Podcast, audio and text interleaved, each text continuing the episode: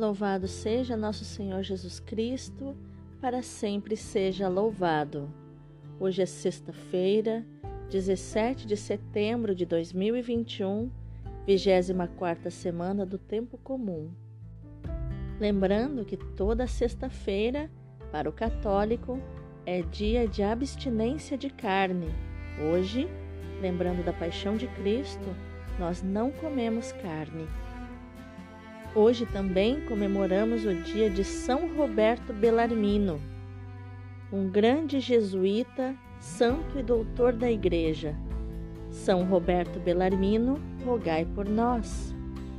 Inclusive, tem podcast para você conhecer a vida desse grande homem de Deus. Caríssimo, ensina e recomenda estas coisas quem ensina doutrinas estranhas e discorda das palavras salutares de nosso Senhor Jesus Cristo e da doutrina conforme a piedade, é um obcecado pelo orgulho, um ignorante que morbidamente se compraz em questões e discussões de palavras. Daí é que nascem invejas, contendas, insultos, suspeitas, porfias de homens com mente corrompida e privados da verdade que fazem da piedade assunto de lucro. Sem dúvida, grande fonte de lucro é a piedade, mas quando acompanhada do espírito de desprendimento. Porque nada trouxemos ao mundo, como tampouco nada poderemos levar. Tendo alimento e vestuário, fiquemos satisfeitos. Os que desejam enriquecer caem em tentação e armadilhas, em muitos desejos loucos e perniciosos que afundam os homens na perdição e na ruína, porque a raiz de todos os males é a cobiça do dinheiro. Por se terem deixado levar por ela, Muitos se extraviaram da fé e se atormentam a si mesmos com muitos sofrimentos. Tu que és um homem de Deus, foge das coisas perversas, procura a justiça, a piedade, a fé, o amor, a firmeza, a mansidão. Combate o bom combate da fé, conquista a vida eterna para a qual foste chamado e pela qual fizeste tua nobre profissão de fé diante de muitas testemunhas. Palavra do Senhor, graças a Deus. O responsório de hoje é o Salmo 48, 49, versículos do 6 ao 10 e do 17 ao 20, sendo o refrão Mateus 5:3. Felizes os humildes de espírito, porque deles é o reino dos céus. Por que temer os dias maus e infelizes, quando a malícia dos perversos me circunda? Por que temer os que confiam nas riquezas e se gloriam na abundância de seus bens? Ninguém se livra de sua morte por dinheiro nem a Deus pode pagar o seu resgate. A isenção da própria morte não tem preço, não há riqueza que a possa adquirir, nem dar ao homem uma vida sem limites e garantir-lhe uma existência imortal. Não te inquietes quando um homem fica rico e aumenta a opulência de sua casa pois ao morrer não levará nada consigo, nem seu prestígio poderá acompanhá-lo. Felicitava-se a si mesmo enquanto vivo. Todos te aplaudem, tudo bem, isto é que é vida. Mas vai-se ele para junto de seus pais, que nunca mais e nunca mais verão a luz. Felizes os humildes de espírito, porque deles é o reino dos céus. O evangelho de hoje é Lucas capítulo 8, versículos do 1 ao 3. Naquele tempo, Jesus andava por cidades e povoados, pregando e anunciando a boa nova do reino de Deus. Os doze iam com ele, e também algumas mulheres que haviam sido curadas de maus espíritos e doenças. Maria, chamada Madalena, da qual tinham saído sete demônios, Joana, mulher de Cusa, alto funcionário de Herodes, Susana e várias outras mulheres que ajudavam a Jesus e aos discípulos com os bens que possuíam. Palavra da salvação, glória a vós, Senhor. Então, o que os textos de hoje têm a nos ensinar sobre inteligência emocional, atitude e comportamento? Este texto de Paulo a Timóteo já foi manipulado por toda a espécie de exegese moral, social e política de todos os tempos. Porém, uma leitura simples desse texto pode nos situar no seu verdadeiro sentido. Paulo adverte que, se os senhores forem cristãos e não pagãos, nem por isso eles devem ser menos respeitados pelos seus servos. O Evangelho valoriza todas as pessoas, de modo que já não há escravo nem livre, como Paulo diz em Gálatas 3,28, e que os crentes são irmãos na fé. Mas ele não aboliu as diferenças de papel e de posição na sociedade Nessa época, onde era admitida a realidade da escravidão, os escravos prestavam precioso serviço aos seus senhores. E se os senhores fossem cristãos, maior razão eles tinham para apreciar esse serviço e tratar os escravos como irmãos. Os servos prestam grandes benefícios aos senhores, e não só benefícios econômicos. Paulo continua também preocupado com os falsos doutores que se afastam das sãs palavras de nosso Senhor Jesus Cristo e ele incita Timóteo a ensinar e recomendar a verdadeira doutrina transmitida pelos apóstolos, a única doutrina capaz de incrementar uma vida conforme a piedade Paulo também ensina Timóteo que devemos nos contentar com o que temos, porque a ganância do dinheiro tira a tranquilidade do espírito, criando um verdadeiro martírio de preocupações e de provações para a fé. E o dinheiro, falando do objeto em si, não é culpado disso, mas o poder que ele confere a quem o tem é o que causa essa ganância, esse afã de buscar o dinheiro, de ter mais e mais e mais e mais. E não só para ter, para comprar coisas que eu já uso no dia a dia, não. O problema da ganância pelo dinheiro é que ele turva a minha visão das coisas, o valor que um objeto tem de compra.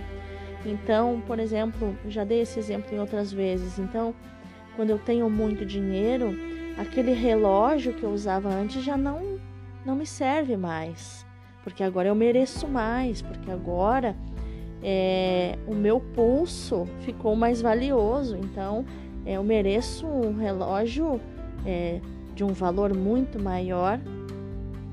Mas no fundo, no fundo, o que, que é isso? é ostentação, porque eu quero mostrar que dependendo da marca do relógio que eu tenho, eu tenho um certo poder aquisitivo. A marca de um relógio ou de qualquer objeto comunica algo. E quando eu quero aquela marca, eu quero comunicar esse algo. É importante lembrar que o dinheiro só é útil quando serve a vida, quando está a serviço da vida a serviço da vida com amor. Então, sempre que você precisar fazer aquisições é, que receber grandes quantias em dinheiro, uma herança, enfim, que li precisar lidar com o dinheiro, pergunte-se: onde este dinheiro servirá à vida e servirá com amor? No final, o sentido de tudo está na humildade. A vida de Deus é grande e eu sou pequeno. Paulo ensina a Timóteo as virtudes, a fazer-se pequeno, a aprender com aquele que é manso e humilde de coração, que é Jesus que diz: Aprendei de mim, que sou manso e humilde de coração. Jesus não disse aprendei comigo, ele disse aprendei de mim. No Evangelho, nós vemos exatamente o exemplo que eu falava. As mulheres, com os seus bens, já que os tinham em abundância, sustentavam também a missão de Jesus, a missão de anunciar o Evangelho. Sustentavam com seus bens. Elas serviam a vida com amor. Elas usavam os seus bens e o seu dinheiro a serviço da vida, literalmente. No Evangelho, Lucas, que é o narrador, ele nos apresenta as pessoas que seguiam Jesus, os doze e algumas mulheres, e ele dá nome a elas. Lucas, com a sua formação e sua sensibilidade, dava grande atenção à presença das mulheres na vida de Jesus. Mulheres estas que não são apenas ouvintes da palavra de Jesus ou destinatárias dos seus milagres. Não, elas colaboram vivamente com ele, apoiando o seu ministério. Nós sabemos pela psicanálise hoje que a mulher facilmente tem problemas emocionais por causa da forma que funciona o seu psíquico. Que o movimento psíquico da mulher é circular e que ele vai para dentro, assim como é o corpo da mulher para dentro, a mulher também precisa de cura no seu interior da sua alma. E Jesus falava das coisas do interior, das coisas de dentro da alma. Quanta cura essas mulheres receberam andando com Jesus. E a mulher não consegue ficar parada, passiva, ela precisa ajudar. E assim elas faziam. E a presença delas provavelmente custou a Jesus um preço o preço da maledicência. Todo movimento que nós fazemos custa, tem um preço a pagar. Jesus pagou o preço de ser Deus e não olhar com malícia como um homem olharia para as mulheres, porque ele, junto com Deus Pai e o Espírito Santo, formaram através de, do lado de Adão a mulher. Jesus estava diante da sua criação e é interessante observarmos que geralmente quem critica Jesus por ter a companhia das mulheres, geralmente são as pessoas cheias de malícia no seu coração, habituados a instrumentalizar as mulheres e explorá-las. Paulo escreve a Timóteo que a raiz de todos os males é a ganância pelo dinheiro as pessoas perdem o foco e se enredam em muitas aflições. E ele diz a Timóteo: Mas tu, ó homem de Deus, foge dessas coisas. As primeiras comunidades cristãs eram pobres, mas livres. Pouco a pouco foi se introduzindo a servidão dos bens eclesiásticos. E a igreja passou por grandes dificuldades Muitos homens da igreja deixaram-se deslumbrar pelas riquezas e pelo poder que elas dão. O clero, que devia usar os bens apenas para o seu sustento, destinando o restante para o benefício dos mais pobres, por vezes e durante muito tempo esqueceu a pobreza evangélica e o ensinamento de Paulo a Timóteo. que a piedade é realmente uma grande fonte de lucro para quem se contenta com o que tem. Pois nada trouxemos ao mundo e nada podemos levar dele. Tendo alimento e vestuário, contentemo-nos com isso. Pouco antes do Concílio Vaticano II, João 23 teve que lembrar a todos, aspas, a Igreja apresenta-se como é e como quer ser, como a Igreja de todos, particularmente a Igreja dos pobres, fecha aspas. Jesus e os seus apóstolos viviam da generosidade de algumas mulheres que os acompanhavam e serviam com os seus bens. Senhor, que o nosso coração não se deixe cegar pelo brilho do dinheiro, nem pelo orgulho das riquezas e do poder, que não se deixe tomar pela mania das contendas e das questões ociosas, que nada tem a ver com o interesse da verdadeira e sã doutrina, como nos avisa Paulo. Afasta da igreja do teu filho as invejas, as maledicências, as suspeitas maliciosas, os conflitos de homens corrompidos na mente e privados da verdade. Sobretudo, Pai, torna-nos livres da ganância e do lucro.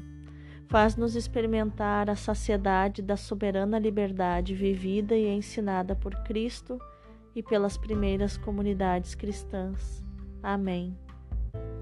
Jesus era o herdeiro legítimo do trono de Davi, que Herodes ocupava porque usurpou de uma forma indireta o trono, porque ele era um estrangeiro, não era judeu, ele era idumeu, e, e ele forjou um judaísmo falso para ocupar o trono. Jesus nunca reivindicou o seu trono por direito aqui na terra. Muito pelo contrário, ele veio cuidar daquilo que é a maior riqueza que ele tem, que são as pessoas. Jesus desceu do céu, de junto do Pai, para cuidar e salvar as pessoas. Pessoas é o que existe de mais próspero na face da terra. Quando você compreender isso, você vai ver que se você cuida de pessoas, se se relaciona, se se conecta com elas, você é verdadeiramente rico e próspero.